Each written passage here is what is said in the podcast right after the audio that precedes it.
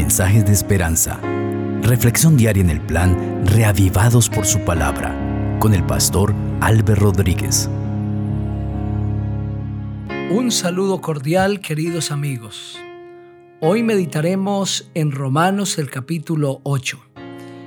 Vamos a elevar una oración a nuestro Dios. Padre maravilloso, te damos gracias por el día. Vamos a meditar en tu palabra, en este precioso capítulo. Háblanos, Señor, a través de él. En Cristo Jesús. Amén. Así dice la palabra del Señor.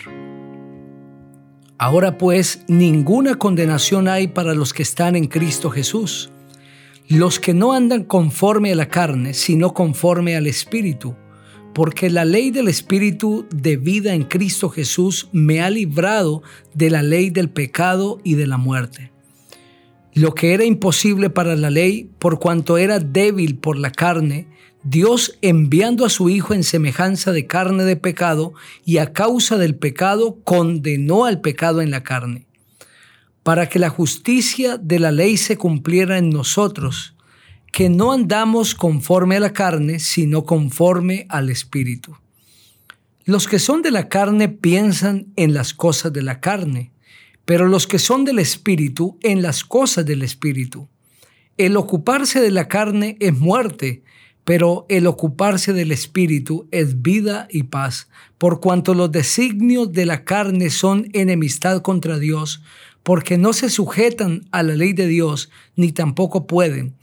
Y los que viven según la carne no pueden agradar a Dios. Pero vosotros no vivís según la carne, sino según el Espíritu, si es que el Espíritu de Dios está en vosotros. Y si alguno no tiene el Espíritu de Cristo, no es de él.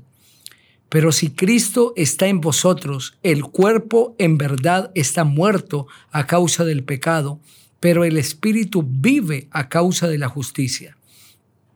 Y si el espíritu de aquel que levantó de los muertos a Jesús está en vosotros, el que levantó de los muertos a Cristo Jesús vivificará también vuestros cuerpos mortales por su espíritu que está en vosotros.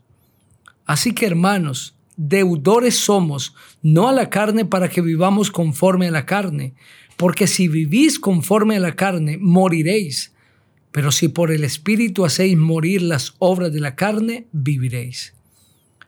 Todos los que son guiados por el Espíritu de Dios son hijos de Dios, pues no habéis recibido el espíritu de esclavitud para estar otra vez en temor, sino que habéis recibido el espíritu de adopción, por el cual clamamos, Abba Padre. El Espíritu mismo da testimonio a nuestro espíritu de que somos hijos de Dios. Y si hijos, también herederos, herederos de Dios y coherederos con Cristo, si es que padecemos juntamente con Él, para que juntamente con Él seamos glorificados.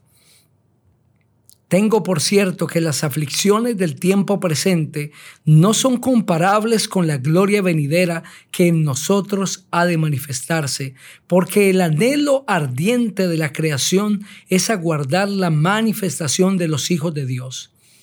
La creación fue sujeta a vanidad, no por su propia voluntad, sino por causa del que la sujetó en esperanza.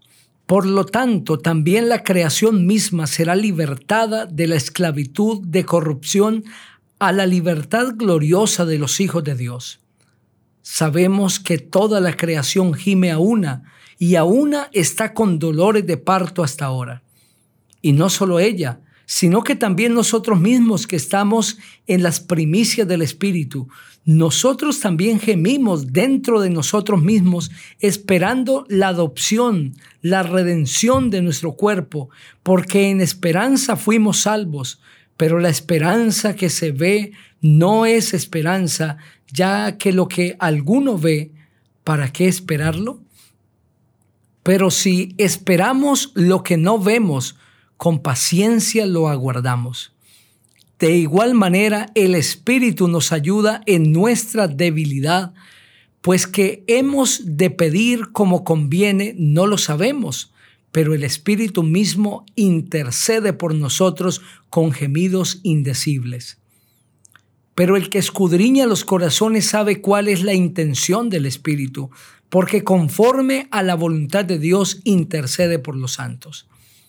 Sabemos además que a los que aman a Dios, todas las cosas los ayudan a bien. Esto es, a los que conforme a su propósito son llamados. A los que antes conoció también los predestinó para que fueran hechos conforme a la imagen de su Hijo, para que Él sea el primogénito entre muchos hermanos. Y a los que predestinó, a estos también llamó y a los que llamó, a estos también justificó, y a los que justificó, a estos también glorificó. ¿Qué pues diremos a esto? Si Dios es por nosotros, ¿quién contra nosotros? El que no escatimó ni a su propio Hijo, sino que lo entregó por todos nosotros, ¿cómo no nos dará también con él todas las cosas? ¿Quién acusará a los elegidos de Dios? Dios es el que justifica. ¿Quién es el que condenará? Cristo es el que murió, más aún, el que también resucitó, el que además está a la diestra de Dios, el que también intercede por nosotros. ¿Quién nos separará del amor de Cristo? Tribulación, angustia, persecución, hambre, desnudez, peligro o espada. Como está escrito, por causa de ti somos muertos todo el tiempo. Somos contados como ovejas de matadero. Antes, en todas estas cosas somos más que vencedores por medio de aquel que nos amó. Por lo cual estoy seguro de que ni la muerte ni la vida, ni ángeles ni principados, ni potestades, ni lo presente ni lo porvenir, ni lo alto ni lo profundo, ni ninguna otra cosa creada nos podrá separar del amor de Dios que es en Cristo Jesús, Señor nuestro. Amén. Este maravilloso capítulo inicia con la seguridad que el apóstol tenía en Dios sobre su salvación. Él había entendido la profundidad del Evangelio. Y es que no hay ninguna condenación para el que está en Cristo Jesús. Cuando aceptamos a Cristo, aceptamos la salvación, la libertad y ya no hay condenación. El enemigo quiere que los hijos de Dios se sigan sintiendo condenados, pero no hay condenación para el que está en Cristo Jesús. Esa seguridad Dios quiere que tú la experimentes también. Que tú puedas sentir la seguridad que estás en Cristo y que estás salvo. Aunque estamos en Cristo, no significa que no experimentaremos la lucha entre la naturaleza carnal y espiritual. Pero a pesar de que experimentemos esto, no debemos olvidarnos que ya estamos salvos en Cristo que no hay condenación en Cristo Jesús. Sin embargo, en nuestro caminar hacia el reino de los cielos, vamos a vernos envueltos en faltas, en desobediencia, que nunca pensamos que íbamos a estar allí. La realidad es que la naturaleza carnal se debate en un conflicto con la naturaleza espiritual. Y todo ser humano tiene que decidir si deja que su naturaleza carnal pecaminosa reine o deja que el Espíritu de Dios fortalezca su mente para poder vencer. Lo cierto es que los que son de la carne, los que no se han entregado a Cristo, piensan en las cosas de la carne, pero los que son del Espíritu piensan en las cosas del Espíritu.